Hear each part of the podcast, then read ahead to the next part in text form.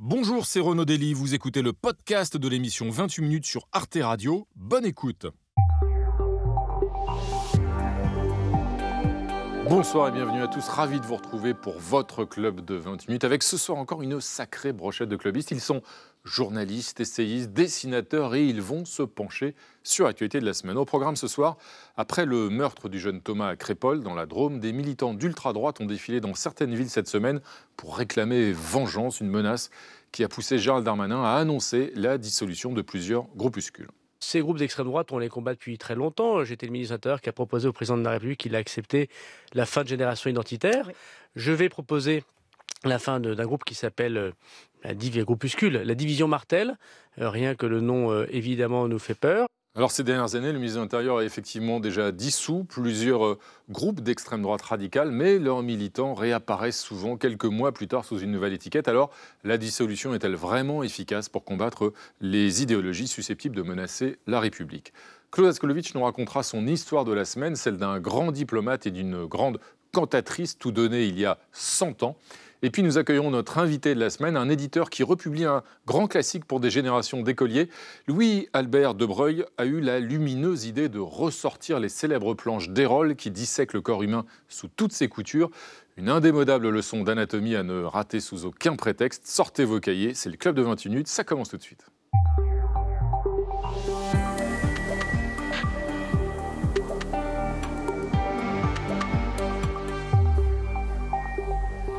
Alix Van P. Bonsoir Renaud. Quel plaisir de vous retrouver. Ça va Alix? Très bien. Vous êtes venu avec un ami? Frédéric Seyss? Bonsoir Renaud. Ça va Fred? Bonsoir. Bienvenue. bien, merci. Bienvenue à tous les deux. Et voici nos clubistes de ce soir. Bienvenue à tous les trois à mes côtés, Rokaya Diallo. Bonsoir. Bonsoir. Bienvenue à vous. Vous êtes journaliste, autrice, réalisatrice, éditorialiste pour le Washington Post. À vos côtés, Paul Melun. Bonsoir Paul. Bonsoir Renaud. Bienvenue à vous, président du think tank Souverain Demain. Et rappelons le titre de votre ouvrage, Libérer la gauche, la confession d'un enfant du peuple, paru aux éditions du CERF. Et à vos côtés, Jean Quatremer, qui vient donc d'Outre-Quiévrin, toujours, bien sûr, qui a courageusement pris le calice. Bienvenue Jean, correspondant européen de Libération. Vous datez, comme souvent, Ah, hélas, ça s'appelle désormais l'Eurostar. Ah bah, je Et savais il y a pas, une je fusion acquisition. C'est toujours un train, C'est toujours un... donc c'est toujours en retard. bienvenue, bienvenue, heureusement d'être à l'heure. Merci à vous euh, Jean, et puis notre ami Thibault Soulcier. Ça va Thibault Bonsoir Renaud, oui. Dessinateur, euh, vous confirmez cette information Tout à fait. Bah voilà, je me trompe pas toujours Jean Quatremer, vous avez vu Exact. Et rappelons le titre de votre dernier album, Thibaut, Eau de Souls, publié aux éditions Exemplaires. À propos d'Exemplaires, on va commencer avec vous, Frédéric, évidemment.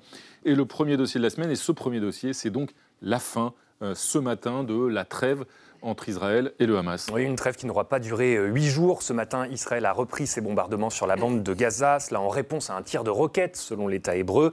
En une semaine, cette trêve aura permis le retour d'une centaine d'otages détenus dans la bande de Gaza. En échange, 240 prisonniers palestiniens ont été euh, libérés par Israël. Jean Quatremer, qui avait intérêt pour vous à rompre cette trêve? Le Hamas, ça me paraît, paraît évident. Euh, Le Hamas a besoin d'avoir des victimes, a besoin d'avoir une guerre pour euh, justifier ce qui s'est passé depuis le 7 octobre. En plus, le Hamas a réussi à remettre au centre de l'agenda mondial, de ce point de vue-là, il faut reconnaître que c'est réussi, euh, la question palestinienne qui avait totalement disparu des préoccupations.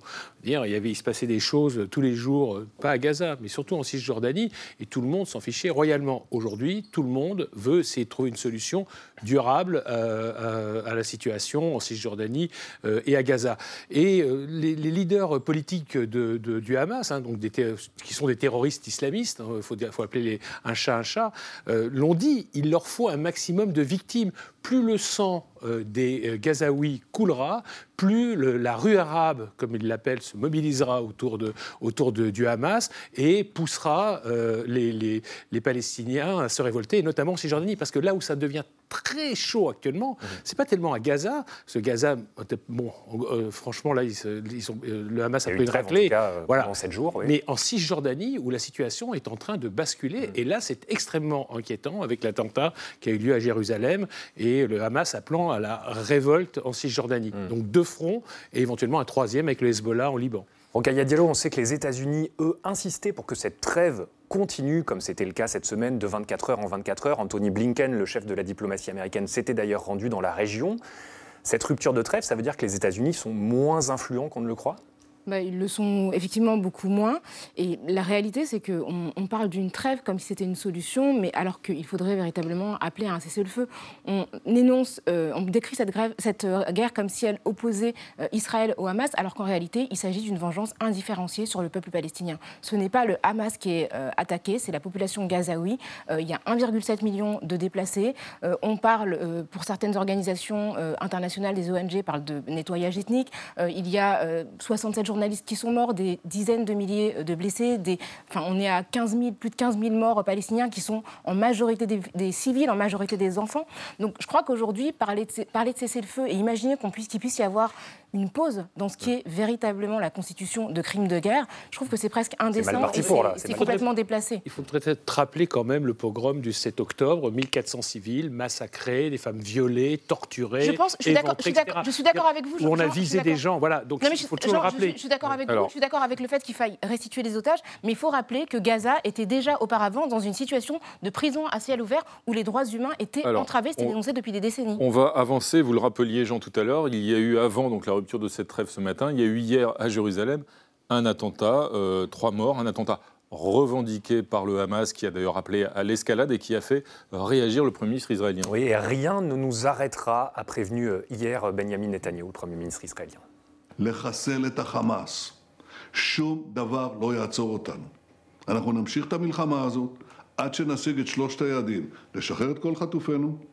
לחסל את החמאס עד תום et depuis euh, Israël, Paul Melun a fait larguer des tracts en arabe sur la ville de Ran Younes, donc au sud de la bande de Gaza, pour appeler les populations à se déplacer encore plus au sud, vers Rafah. Ça signifie clairement qu'on est euh, reparti pour euh, une opération armée de grande ampleur oui, j'en ai peur et je dirais aussi que Benjamin Netanyahou, selon moi, et derrière lui Israël et derrière lui Tsahal, sont entrés dans un piège. Piège qui est quasiment euh, inextricable parce qu'effectivement, c'était rappelé, euh, tout part de ce 7 octobre euh, terrible, dramatique, de ce pogrom d'une violence et d'une barbarie inouïe. Et depuis, si vous voulez, la riposte d'Israël, de la, façon dont elle va eh bien, affecter les vies civiles, les vies de population, etc., va alimenter le narratif du Hamas qui consiste à dire que tous les Palestiniens sont les martyrs d'Israël depuis des décennies et des décennies. Et par conséquent, la rue arabe, qui n'est effectivement pas du tout euh, acquise à Israël et même plus généralement à l'Occident, va continuer, continuer à se mobiliser euh, dans la lutte contre l'Occident. Donc nous allons assister à quelque chose qui s'apparente à une poudrière année après année. Moi, j'étais favorable à cette trêve. Je pense qu'elle était très importante. Joe Biden avait rappelé que cette trêve devait se poursuivre. La France a appelé à cette trêve. Moi, je pense aussi qu'elle doit se poursuivre. Les buts de guerre de Benjamin Netanyahu ne sont pas très clairs. Ils sont assez flous. Et, jusqu'où ira-t-il? Le problème, c'est que si vous voulez, il n'y a pas forcément d'issue à cette affaire. Très concrètement, avant d'évoquer la, suite, évidemment, et la solution politique, il y a très concrètement, urgemment, la situation des otages aujourd'hui au Hamas, puis, les otages du Hamas à Gaza, puisqu'il y a à peu près encore autour de 150 otages. Est-ce qu'on peut craindre, à cause de la reprise de l'affrontement, eh bien, est-ce qu'on peut évidemment craindre euh, pour leur vie bah, on a affaire à un groupe terroriste. Je veux dire, euh, c'est, comme si vous me disiez, bah, qu'est-ce que va faire Daesh euh, quand il détenait euh, des, otages? On ne sait pas du tout ce que. Ce que on ne sait pas d'ailleurs ceux qui sont encore vivants. Vivants, ceux qui sont déjà il y a une partie. Ils ont même reconnu qu'une partie des otages qu'ils détenaient, en fait, c'est pas eux qui les détenaient, ils savaient pas où ils se trouvaient, donc ils ont reconnu qu'ils devaient eux-mêmes aller les chercher. Mais je crois qu'au-delà de ça, moi, le cessez-le-feu, c'est quelque chose que je récuse parce qu'on ne fait pas un cessez-le-feu avec Daesh ou avec le Hamas. Là, c'est clair. Sur les populations civiles, je suis désolée, c'est inacceptable. je, je, termine juste simplement, c'est de dire. Euh, oui, non, mais je, après, je, je, me finir, pour finir. je vous passe la parole juste Finissez, après. Jean, non, mais le simplement, le cessez-le-feu avec une organisation terroriste, c'est pas possible. Mais c'est pas possible aussi aujourd'hui d'arriver mmh. à une négociation avec un, gouvernement d'extrême droite. Tant que Netanyahou sera au pouvoir, il n'y aura pas de solution politique. Et heureusement, les sondages en Israël sont, mmh. fascinants. Aujourd'hui, s'il y avait des élections demain, euh, Netanyahou et, le, et le Likoud seraient réduits, enfin, ils perdraient la moitié de leur siège. Vous imaginez? Le mot de la fin pour Gaël Diallo, effectivement, est-ce que peut-être que vous vous retrouvez là-dessus Pour trouver une solution politique à terme à l'autour de la paix, il faut une alternative des deux côtés, une alternative au gouvernement Netanyahou et puis une alternative au, Hamas pour représenter les Palestiniens. Absolument, la population, une partie de la population euh, euh, israélienne assez significative a reproché aussi au gouvernement de mettre en danger euh, les otages, parce qu'en réalité, la priorité, ce serait, ça doit être de sauver des vies de part et d'autre, de sauver les vies des otages israéliens, mais aussi de sauver les vies des populations civiles gazaouis. Et le regard de Thibault Soulcier. Oui, la fin de la trêve signifie la reprise des bombardements à Gaza, où le Hamas pousse les enfants à retourner jouer dehors. Merci Thibault. Euh, Frédéric, on va passer à votre duel de la semaine. Et ce duel, il oppose un ancien président de la République à un repris de justice. Oui, à ma gauche, François Hollande, 69 ans, ex-chef de l'État, donc à ma droite, Jérôme Cahuzac, 71 ans, son ancien ministre du Budget, effectivement resté célèbre pour avoir menti à l'Assemblée nationale à propos de l'existence d'un compte caché à l'étranger. Il a ensuite été condamné pour blanchiment de fraude fiscale. Le voici qui fait donc son grand retour. Sa peine d'inéligibilité vient de s'achever et on le voit dans des réunions publiques sur ces terres de Lot-et-Garonne, alors dans des petites salles mais quand même pleines à craquer. Et le voici aussi de retour sur les plateaux de presque comme si de rien n'était. Mais tout de même, lui demande-t-on, est-ce que vous n'avez pas une certaine responsabilité dans la défiance des Français envers la politique? Eh bien, ce boxeur amateur par le coup et contre-attaque. Sans doute, sans doute ai-je une responsabilité, voilà, il en convient, mais je ne suis pas le seul, et il cite François Hollande, qui, lui aussi, dit-il, a menti. En 2013, il annonce le retournement de la courbe du chômage en sachant parfaitement que c'était impossible. Aucune note de la direction de la prévision, de la Banque de France, de la direction du budget, de la direction du Trésor, aucune note ne lui permettait d'annoncer cela, bien au contraire même. Il l'annonce en 2013 en sachant que ça n'est pas vrai. Si j'ai ma part de responsabilité et mhm. que j'assume, bah, il faudrait peut-être que les autres reconnaissent la leur et l'assument on en est loin. En résumé, pourrait-on dire, euh, Jérôme Cahuzac se reconnaît euh, coupable, mais pas responsable de la défiance des Français envers, euh, envers la politique. La meilleure défense, c'est l'attaque, on le sait, celle contre un ancien président de la République. Donc, interrogé, François Hollande, lui, déplore une confusion qui abîme la vie politique.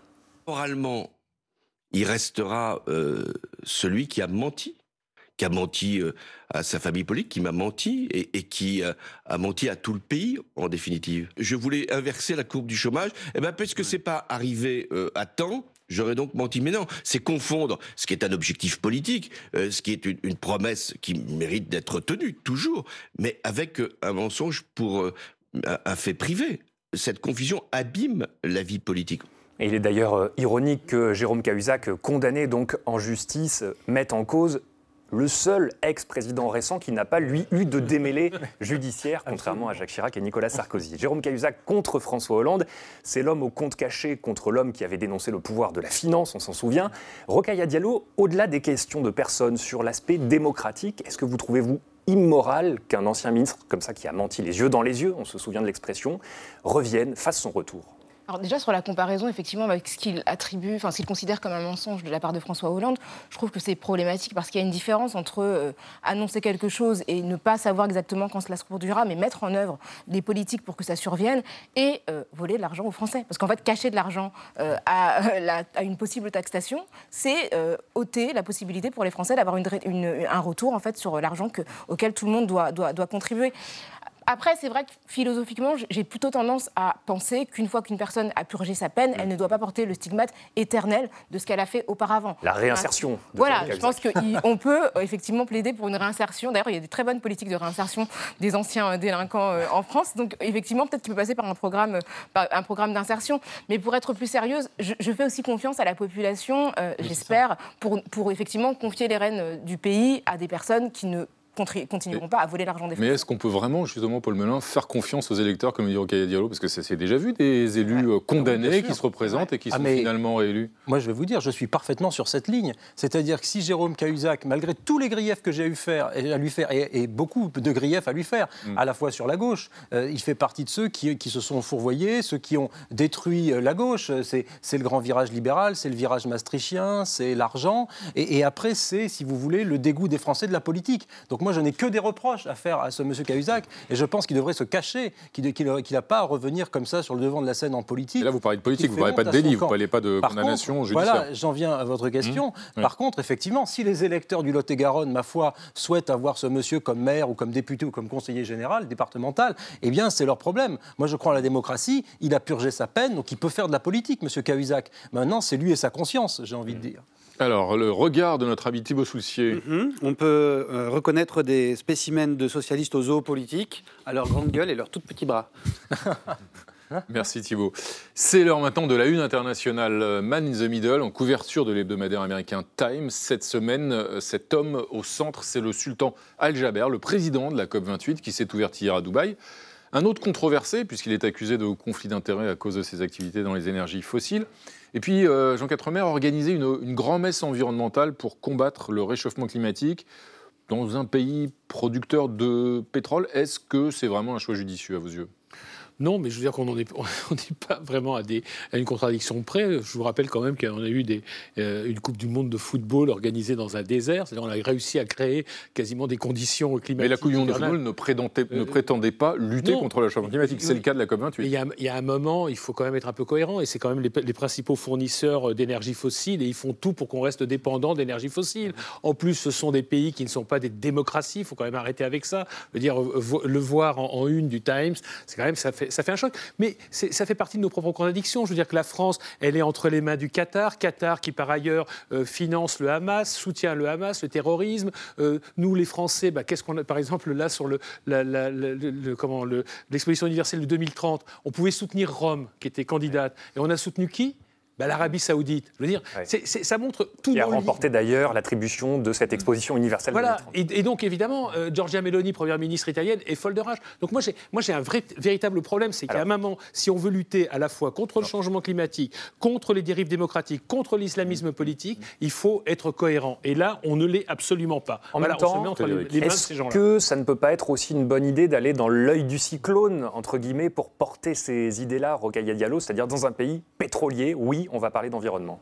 En théorie, oui, mais la BBC vient de révéler que euh, les Émirats avaient l'intention d'utiliser la COP28 euh, pour euh, vendre des services gaziers et pétroliers aux pays, notamment en développement, aux pays africains comme le, Mozambique. Donc on est rendez-vous en, marge de la COP pour négocier On est en totale contradiction avec l'objet de la COP, c'est-à-dire que utiliser, cette plateforme comme un marché pour vendre des productions dont on sait qu'elles endommagent la planète, c'est absolument problématique. Il y a des révélations similaires qui ont été faites au sujet de l'Arabie Saoudite par le Guardian, qui démontrent également que, que la, que l'Arabie Saoudite fait la promotion euh, de ces, de, de ces, de ces euh, biens naturels qui sont aussi euh, dommageables pour la Terre. Quoi. Et puis faire de cet homme l'égérie de la COP 28, ça en dit quand même long sur. C'est le président. C'est le président. absolument.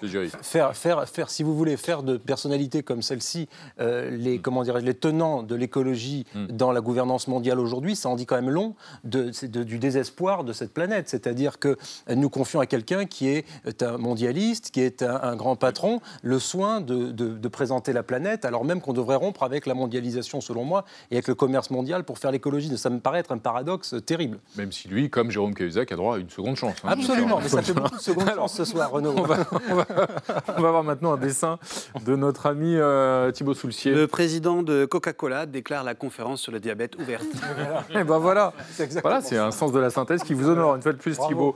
Bravo à vous, Alix. C'est l'heure maintenant de votre point com de la semaine. Et ce soir, eh bien, il va falloir commencer à faire des économies pour préparer les Jeux Olympiques. Hein. Alors tout est parti d'une vidéo de Valérie Pécresse postée sur X lundi où la présidente d'Île-de-France Mobilité explique que le prix du ticket de métro, donc en l'occurrence le vrai, pas celui des ah. instituts de beauté, euh, va passer de 2,10 euros. non mais j'explique, voilà, pour savoir de quoi on parle. Ça passe de 2,10 euros. Vous l'avez Jean. À 4 euros. je vous en prie pendant les Jeux Olympiques. Valérie Pécresse a présenté l'initiative comme une aubaine pour les franciliens qui, je la cite, n'auront pas à payer les surcoûts. Mais les franciliens sont quand même pleins d'empathie pour les futurs touristes, comme on l'a vu sur X. Même au souk de Marrakech, ça arnaque pas les touristes comme ça, peut-on lire. La hausse des prix a suscité un tollé aussi parce que les organisateurs des Jeux Olympiques avaient prévu, avaient promis dans leur dossier de candidature de Paris 2024 que les transports seraient gratuits comme l'a rappelé le journaliste François-Xavier Ménage sur X. Alors pour éviter de payer 4 euros le trajet de métro, même si ça reste quand même moins cher que le tube londonien qui dépasse souvent les 9 euros le ticket, certains twittos ont une solution, c'est la fraude.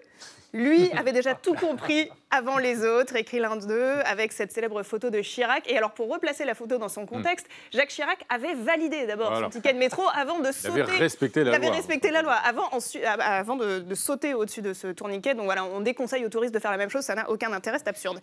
Dans ce contexte d'inflation, des commentateurs se demandent si d'autres produits ne vont pas, eux aussi, subir une inflation, donc voir leur prix flamber, comme par exemple la baguette. Dans ce tweet humoristique, euh, Anne Hidalgo propose en réponse de passer la baguette à 4,50 euros durant la période des JO, sauf si présentation d'un justificatif de domicile, rassurez-vous. Parodie qui rappelle la réalité à Cuba où pendant des décennies quand même, les touristes avaient une monnaie qui n'était pas la même que la monnaie des locaux. Autre grande polémique de la semaine, les QR codes. Mercredi, le préfet de police de Paris, Laurent Nunez, a exposé les détails du dispositif de sécurité pendant les Jeux Olympiques et précisé qu'il faudrait se munir d'un QR code pour avoir accès à certaines zones. Scandaleux pour de nombreux internautes. On le voit notamment dans ce tweet. Un seul et unique QR code à avoir sur soi, JO, pandémie, hôpitaux, aéroports, vote. Et donc ce fameux QR code avec, vous avez Ah. reconnu à l'intérieur, et oui, Ah, il y a un motif à l'intérieur. oui, je vois. doigt d'honneur créatif. Le retour du QR code rappelle décidément de très mauvais souvenirs aux internautes sur X. On le voit dans ce tweet humoristique. Urgent, de points. Après la mise en place d'attestations de sortie, le gouvernement demande également que les Français applaudissent tous les soirs à 20h les organisateurs des JO. C'est mal connaître les Français, c'est mal connaître surtout les Parisiens.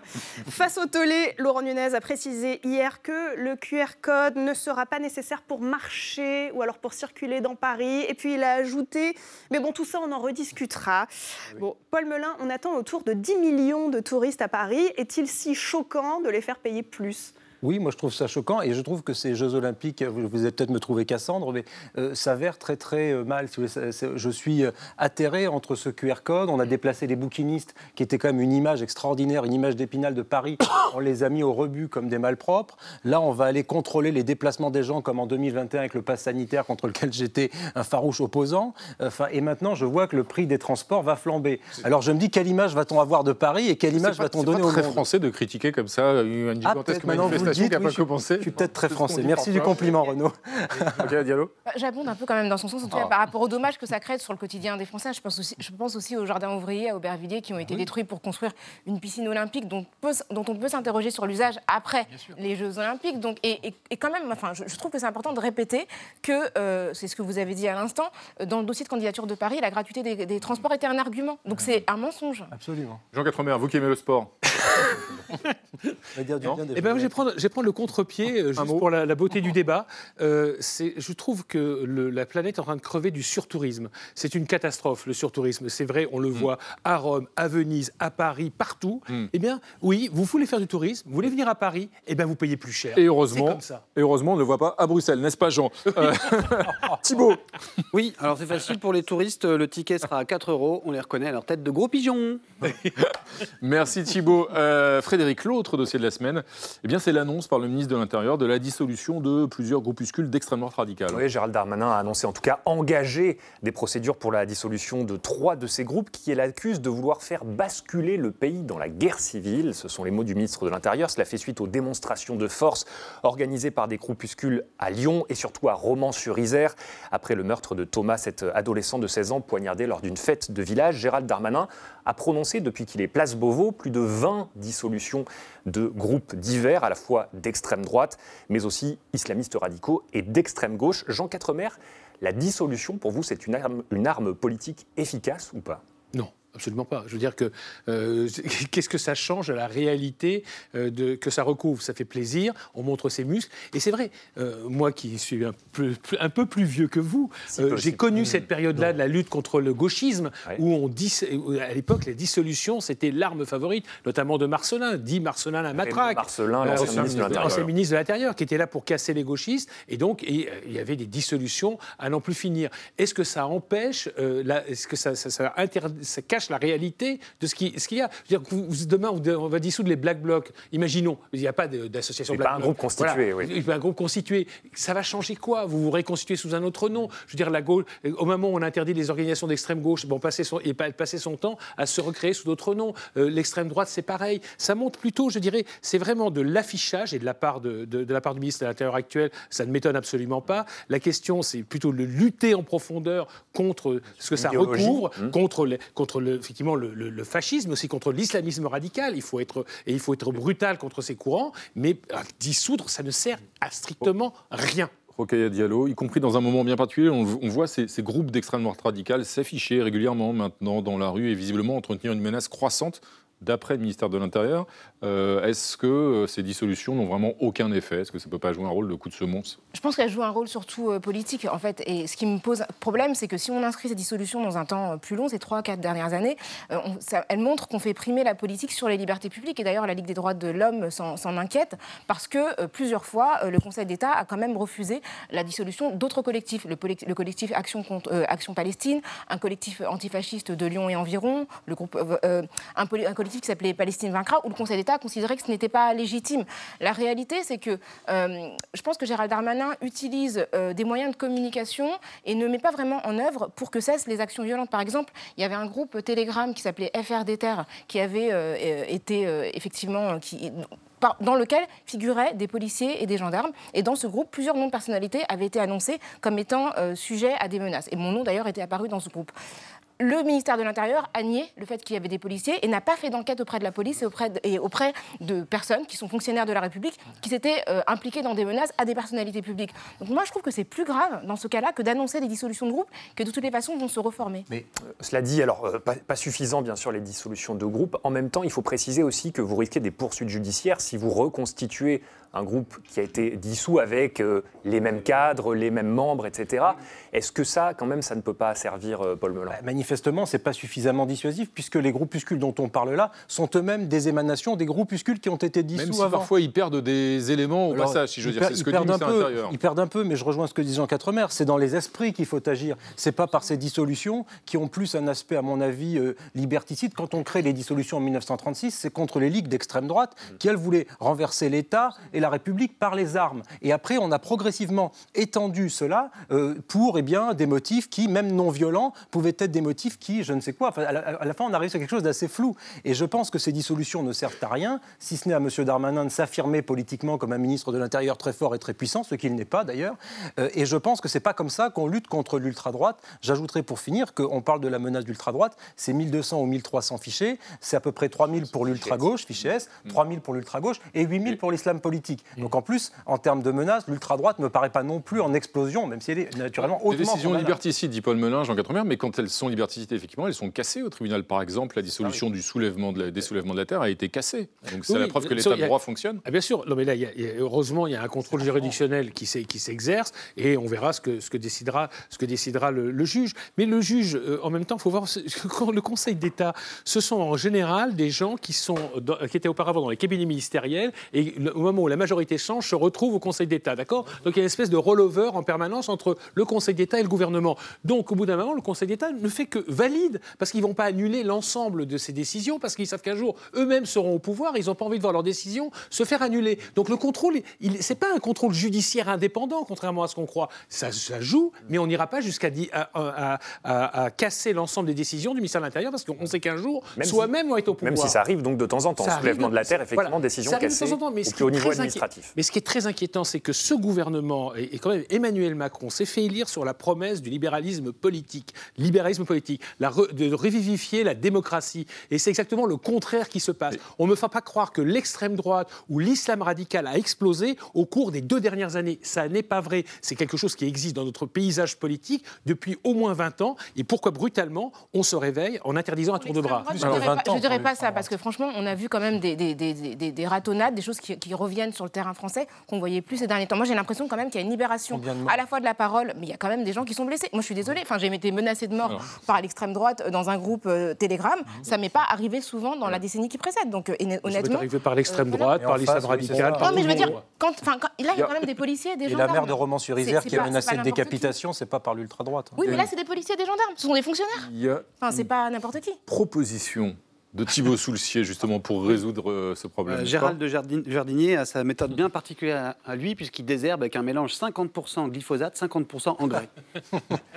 Merci Thibault Soulcier. C'est l'heure maintenant d'accueillir notre invité de la semaine.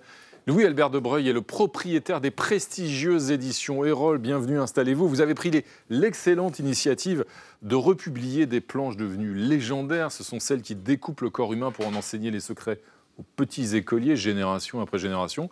Ces illustrations sont devenues euh, mythiques. C'est donc cette leçon d'anatomie republiée donc chez Desrolles. Euh, pourquoi est-ce que d'après vous, effectivement, ces planches sont devenues à ce point légendaires, mythiques et se sont transmises de génération en génération depuis 150 ans, je crois? Je peux en témoigner. Presque 200. Presque 200. Ah. Presque 200. Bah, D'abord, c'est une institution euh, effectivement scientifique et pédagogique. Mhm c'est un langage qui a été créé par cette maison, par cette famille des Déroles, hein, qui a tout d'abord euh, permis l'observation du vivant à travers ces planches mhm. absolument merveilleuses. Ce sont ces planches qui ont été la base de l'instruction civique en France avec l'école de Jules Ferry en 1881.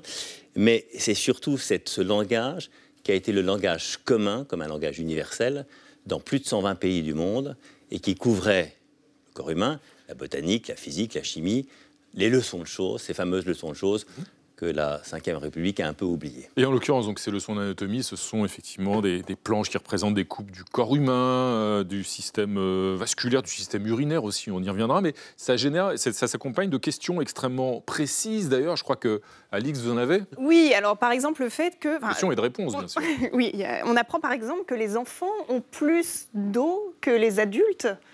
OS. OS. Oui, oui, OS. oui, Alors, pas EAU. Le 220, 220 impunément, et puis après, ça se, ça se scelle. Alors d'abord, d'abord, je ne suis pas Gérald Kierzek, qui est euh, le, le, docteur, euh, ce fameux urgentiste, praticien, euh, vulgarisateur et en même temps expert, j'allais dire, sur les plateaux pour expliquer les choses. Mais qui est l'auteur des textes, vous vous signez la préface, vous écrivez la préface. Voilà, et, le contenu de cette maison des rôles. Mais donc, effectivement, on apprend, on apprend des chiffres, donc les fameux 220 hausses de mémoire. Euh, euh, oui, 350. 350, et après c'est 220. 220, euh, Et ensuite, effectivement, on, apprend des, des j'allais dire, des moments de, de je veux dire, d'idées populaires, hmm. le cœur brisé. Quand on regarde, on peut avoir le cœur brisé. on s'aperçoit que le cœur brisé n'est pas forcément le même cœur. Il y a une expression d'un japonais. Quatre mères est jaloux, attention.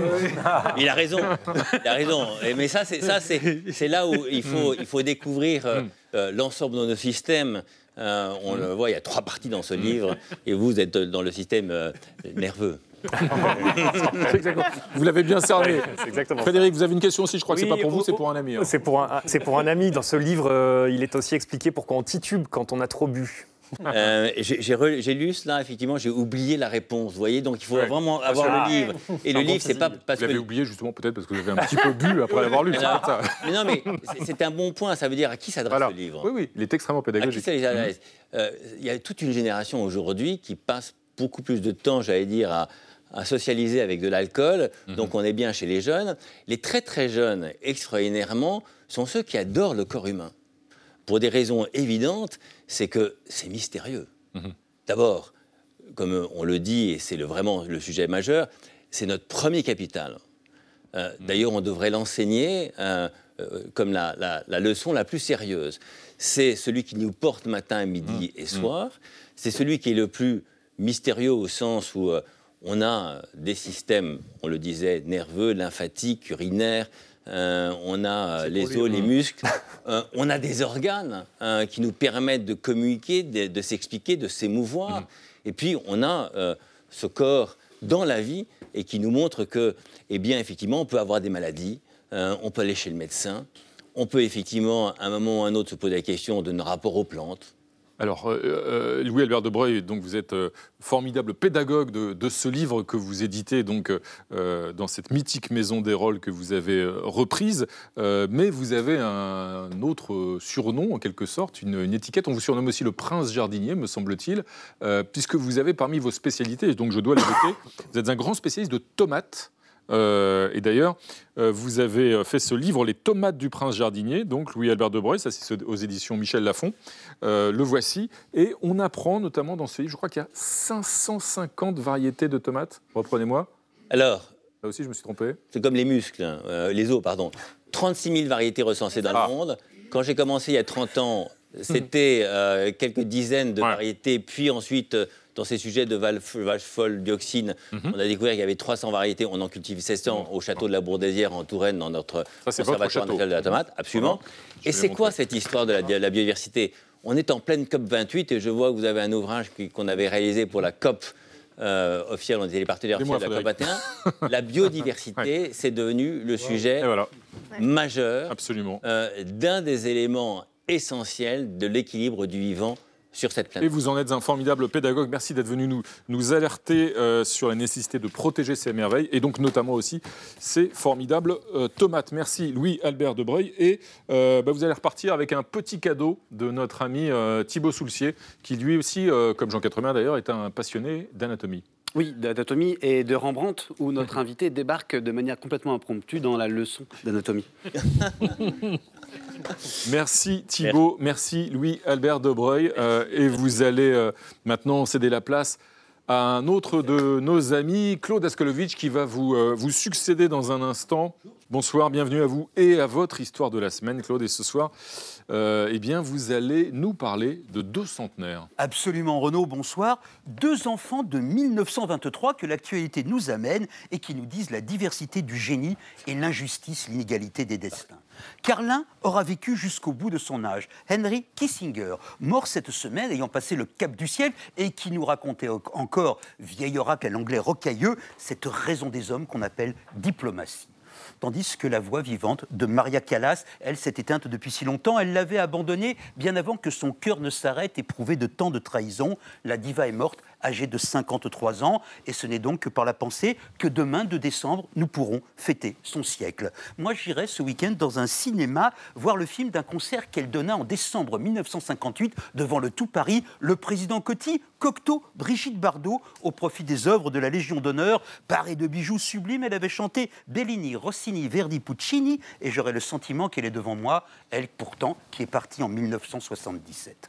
Cette année-là, 77, Kissinger croyait encore qu'il jouerait du pouvoir. Richard Nixon, ce président qu'il tenait pour un ivrogne, mais qui lui avait donné les clés de l'immobilité de la planète, avait été emporté par le scandale. Un démocrate, Jimmy Carter, faisait l'intérim à la Maison-Blanche, alors Kissinger se préparait à rameuter une intelligentsia raisonnablement conservatrice au profit de l'ancien acteur Ronald Reagan, qui reprendrait le flambeau de la puissance américaine et qui le rappellerait, lui bien sûr, dit Henry, elle, Callas, depuis longtemps, avait cessé d'espérer.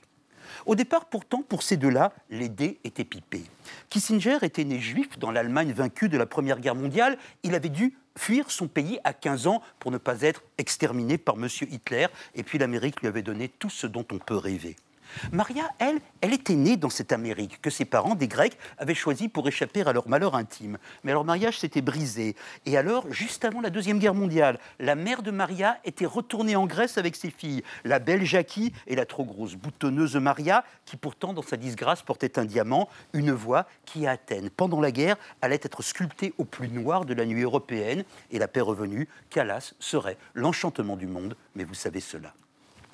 Quand il comprit que Reagan serait un ingrat et que plus jamais il ne serait au pouvoir, Kissinger se mit à son compte, il monnaya ses conseils, il écrivait des livres, et sa légende, même la noire, fut sa prospérité. Callas, elle, ne chantant plus, écoutait chez elle, à Paris, avenue Georges Mandel, les enregistrements de ces belles années. Quelle avait été ma voix? Quel était mon mystère? De Kissinger, nous restent ses livres, jouissivement érudits, et si nous le voulons, des spéculations. Quelle navette pourrait-il entreprendre aujourd'hui entre Kiev et Moscou, entre les Qataris et les Saoudiens? Que ferait-il du Hamas? Quelle raison le ferait voyager en Chine, lui qui nous disait que Mao n'était jamais que le continuateur des empires confucéens. Quel serait son cynisme? Quels seraient ses salauds? Oh, il en eut beaucoup. De Calas nous restent des sons qui certainement nous la rendent immortelle. Il nous reste aussi parfois, hélas, des biographies nécrophages. Ainsi, j'ai lu que le milliardaire Onassis, qu'Elema qui l'a trahi, l'avait également drogué pour pouvoir jouir de son corps. J'ai lu aussi que pendant la guerre, sa mère lui demandait de coucher avec l'occupant. Et puis j'ai lu ces mots qu'un mélomane avait écrits sur elle, toute jeune. Écoutez ça.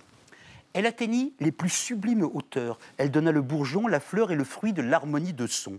C'était en 1944 en Grèce. Elle chantait Fidelio. L'admirateur s'appelait Friedrich Herzog, qui était alors l'organisateur de la propagande musicale des nazis et qui, après-guerre, se ferait oublier, simple prof de musique au pays natal de Henry Kissinger. Il avait été pourtant un protecteur et un de ceux qui découvrirent la calasse, qui ne savait rien de la politique, mais qui était plus belle et plus forte que tous ceux qu'il aimait. Merci euh, Claude, l'hommage de Thibaut Soulcy à Kissinger. Oui, Kissinger est en enfer. Home sweet home, dit-il. Merci. Merci Thibaut. Euh, nous allons enchaîner avec les photos que vous avez choisies. Euh, vous avez tous les trois choisi une photo qui illustre à vos yeux l'actualité de la semaine. On va commencer avec votre photo Paul Melun. Il s'agit donc de Notre-Dame et des travaux de la reconstruction, de la restauration de Notre-Dame qui avancent à grands pas, notamment grâce au retour cette semaine de de la flèche. De la flèche. Mais oui, Renaud, vous avez raison. C'est l'actualité de la semaine. Je dirais même, je suis peut-être un peu prétentieux, mais l'actualité de l'année. C'est fabuleux. Je trouve que c'est les siècles qui nous contemplent. Et je pense que derrière cette flèche. Oui, vous avez raison. Derrière cette flèche, je trouve qu'il y avait un vrai débat philosophique. Et je voudrais vous soumettre la question de ce débat. Et en fait, c'était euh, au moment où nous avons dû reconstruire cette flèche, que fallait-il faire? Mhm. Fallait-il la reconstruire à l'identique? Vous vous souvenez de ce débat mhm. Ou fallait-il innover? Et je pense que le fait qu'on ait voulu la reconstruire à l'identique dit beaucoup de notre société société et du choix qui a été celui, en tout cas, du président de la République, et derrière lui, à mon avis, une pression populaire pour qu'on reconstruise à l'identique. Et ce qui est drôle, c'est que même Viollet-le-Duc lui-même avait finalement modifié, travesti une réalité fantasmée dans un style un peu troubadour, comme il avait fait à Carcassonne. Et là, le fait qu'au XXIe siècle, nous fassions le choix d'une forme de continuité historique, d'une continuité euh, séculaire, je trouve que c'est une formidable leçon et que c'est très intéressant. Moi, à titre personnel, j'étais plutôt favorable à ce qu'elle se prolonge telle qu'elle était jadis. Merci euh, Paul Melun. Vous parliez de, de flèches à l'instant. On va donc fort logiquement enchaîner avec notre ami Jean Quatremer et votre photo de la semaine. Jean, euh, cette photo, elle nous emmène à la frontière entre la Finlande et la Russie, frontière qui a été fermée cette semaine par la Finlande. hein. Absolument. Dans la nuit de mercredi à jeudi, ils ont fermé le dernier des dix points de passage avec la Russie parce que la Russie refait le coup qu'elle avait fait avec euh, la Pologne et la, Biélorussie en, 2020 en 2021, juste avant le début de l'invasion euh, russe en Ukraine. C'est-à-dire qu'elle elle, elle emmène des, migrants à la frontière finlandaise et pour les faire passer vers la Finlande. C'est très intéressant cette affaire parce que d'abord ça montre, ça rappelle une nouvelle fois que l'immigration est un instrument de guerre. C'est une guerre, ce qu'on appelle les- la guerre hybride, euh, utilisée par les Russes. et Ils le font régulièrement. Euh, Ce sont des migrants qui viennent du Proche-Orient. Pour du, Pro- du et Proche-Orient et voilà Proche et Moyen-Orient. Euh, de même, ce qui s'était passé, rappelez-vous, on n'a toujours pas eu le fameux au Maroc, mais ce qui s'est passé aussi à Lampedusa, où d'un seul coup, on a eu 10 000 migrants qui sont arrivés sans qu'on sache très bien d'où ils venaient, qui avait, fait, avait organisé les passages de ces, de ces centaines de bateaux. Donc là, ça, ça rappelle cela. Deuxième chose, ça montre à quel point la Russie utilise, voilà, utilise euh, toutes nos, nos, nos- je dirais, nos faiblesses euh, pour nous déstabiliser. On l'a vu, par exemple, avec les actes antisémites qui étaient prêtés aux musulmans euh, euh, à Paris. Et là, ils savent que l'immigration, c'est quelque chose qui, chez nous, peut nous déstabiliser durablement. Merci Voilà. Jean, il faut faire circuler la parole, mais d'abord un petit détour par Thibault, un dessin justement sur cette actualité. Oui, c'est la nouvelle arme, c'est les, or- les, or- les orgues de Poutine. Et voilà, ce que Voilà. vous évoquiez, effectivement, la diplomatie de, de Poutine. Merci Thibault. Et on va conclure avec votre photo, Rocaille Diallo. Euh, une bonne nouvelle. Qui sont ces, ces hommes euh, visiblement très heureux Très heureux, des mines réjouies, une actualité heureuse, puisque ce sont des hommes qui sont mineurs, qui ont été pris euh, au piège d'un tunnel qui s'est effondré en Inde. En Inde. Euh, en Inde, voilà, ils sont 41, ils ont passé 17 jours sous un tunnel, ils ont finalement été délivrés. Alors ça soulève énormément de questions. Ce tunnel était, euh, s'inscrivait dans le projet d'une autoroute qui relie plusieurs temples hindous. C'est le grand projet du Premier ministre indien Narendra Modi, un projet d'1,5 milliard de dollars. Le problème, c'est qu'il pose des questions Évidemment, ces mineurs sont originaires du nord et de l'est de l'Inde, donc ils sont des personnes qui sont très très peu payées. Le tunnel n'avait pas de sortie de secours et surtout, il y a des questions environnement- environnementales qui se posent, puisque ça se trouve dans l'Himalaya et euh, que c'est un terrain qui est glissant. Donc euh, les questions de sécurité sont là. C'est un terrain qui est glissant, c'est un terrain qui est sujet au séisme, euh, aux crues, et puis surtout, ça donne lieu à une déforestation extrêmement importante. 500 hectares de forêts himalayennes ont été détruites et des dizaines de milliers d'arbres ont été déracinés. Donc la vérité, c'est que ce projet autoroutier, c'est un projet un peu euh, mégalo de- du président indien, mais il détruit euh, en grande partie le patrimoine euh, géologique indien. Merci euh, Diallo. C'est maintenant l'heure de retrouver l'ami Benoît Forgeard, ce troubadour qui illumine nos vendredis soirs, un être facétieux, inventif, qui, ce soir dans Dérive des Contenants, s'intéresse à la vague des, biopi- des biopics, pardon, ces films qui retracent la vie d'une célébrité. Mais non, pas vous, Jean. Bonsoir Renaud, Simone Veil ou Napoléon? Oppenheimer ou Bernadette? Difficile d'aller au cinéma sans tomber nez à nez avec la figure illustre d'une grande dame, d'un grand monsieur, à l'existence suffisamment remarquable pour justifier un long métrage. Mais faut-il s'en inquiéter? Le biopic est-il le symptôme d'une crise de l'imaginaire? Pire, serait-il un outil de propagande ultralibérale visant à inscrire dans les cervelles les plus tendres des idées aussi brutales que quand on veut, on peut, et que le meilleur arrive à celle ou celui qui se retrousse les manches? Le biopic nous raconte presque toujours qu'avant de réussir, la célébrité, encore anonyme, échoue Elle en bave, se bat, manque d'un rien de renoncer. Curieusement, l'épisode où elle comate dans son canapé en appelant la CAF pour faire valoir ses droits est toujours coupé au montage. Le succès des biopics révèle une approche intéressée, utilitaire du cinéma. Quitte à devoir payer pour un film, j'attends qu'il me serve, qu'il me fournisse un modèle sur lequel prendre exemple au quotidien. Besoin d'appeler ma banque? Je visionne Tapis. Besoin d'énergie pour organiser la fête d'anniversaire de ma fille? Je vais voir Clo-Clo. Besoin de me faire apprécier de mes collègues? Abbé Pierre. On reproche souvent aux biopics de prendre trop de liberté avec la réalité des faits, mais vous êtes-vous jamais demandé à quoi ressemblerait le film retraçant votre vie? Quels en seraient les grands moments, la ligne narrative? On verrait peut-être comment, enfant, vous adoriez faire chou-fleur pour sélectionner les joueurs de votre équipe, origine d'une passion, puis la blessure originelle, et comment, pour cicatriser, vous vous êtes orienté vers le métier de directrice des ressources humaines à la SNECMA, leader sur le marché de la cartouche d'encre? Ou bien l'on raconterait comment, après avoir vu McEnroe à la télévision, vous vous êtes lancé à la poursuite de votre inaccessible étoile, une victoire à Roland Garros malgré un service déplorable. Le temps a passé, mais vous n'avez rien lâché, et ce soir, vous remportez enfin un set dans le tournoi senior de la Napoule. Aucune existence, même la plus modeste, n'est à l'abri de faire un jour l'objet d'un biopic. Eh ben, chapeau forgeard comme d'habitude, un grand bravo. Thibaut Soultien, dernier dessin. Eh oui, Renaud, comment trouver de la joie dans ce monde qui part en quenouille Vous avez dit nouille. Ah. C'est un sacré poète, Thibaut. Hein. Revenez-nous vite. Merci à tous, les amis. On se retrouve demain à 20h05 pour 28 minutes samedi et son club international. Et comme d'habitude, ben, on va se quitter en musique, tiens, avec un clin d'œil à votre chronique, Claude. On va à notre tour rendre hommage à Henri Kissinger avec Henri Salvador Kissinger, le ducto. Tchuss. On aurait pu faire la Kissinger, le docteur, Kissinger, le docteur, Kissinger, le docteur, Kissinger, le docteur, Kissinger. The reason why I'm in Paris again. Kissinger,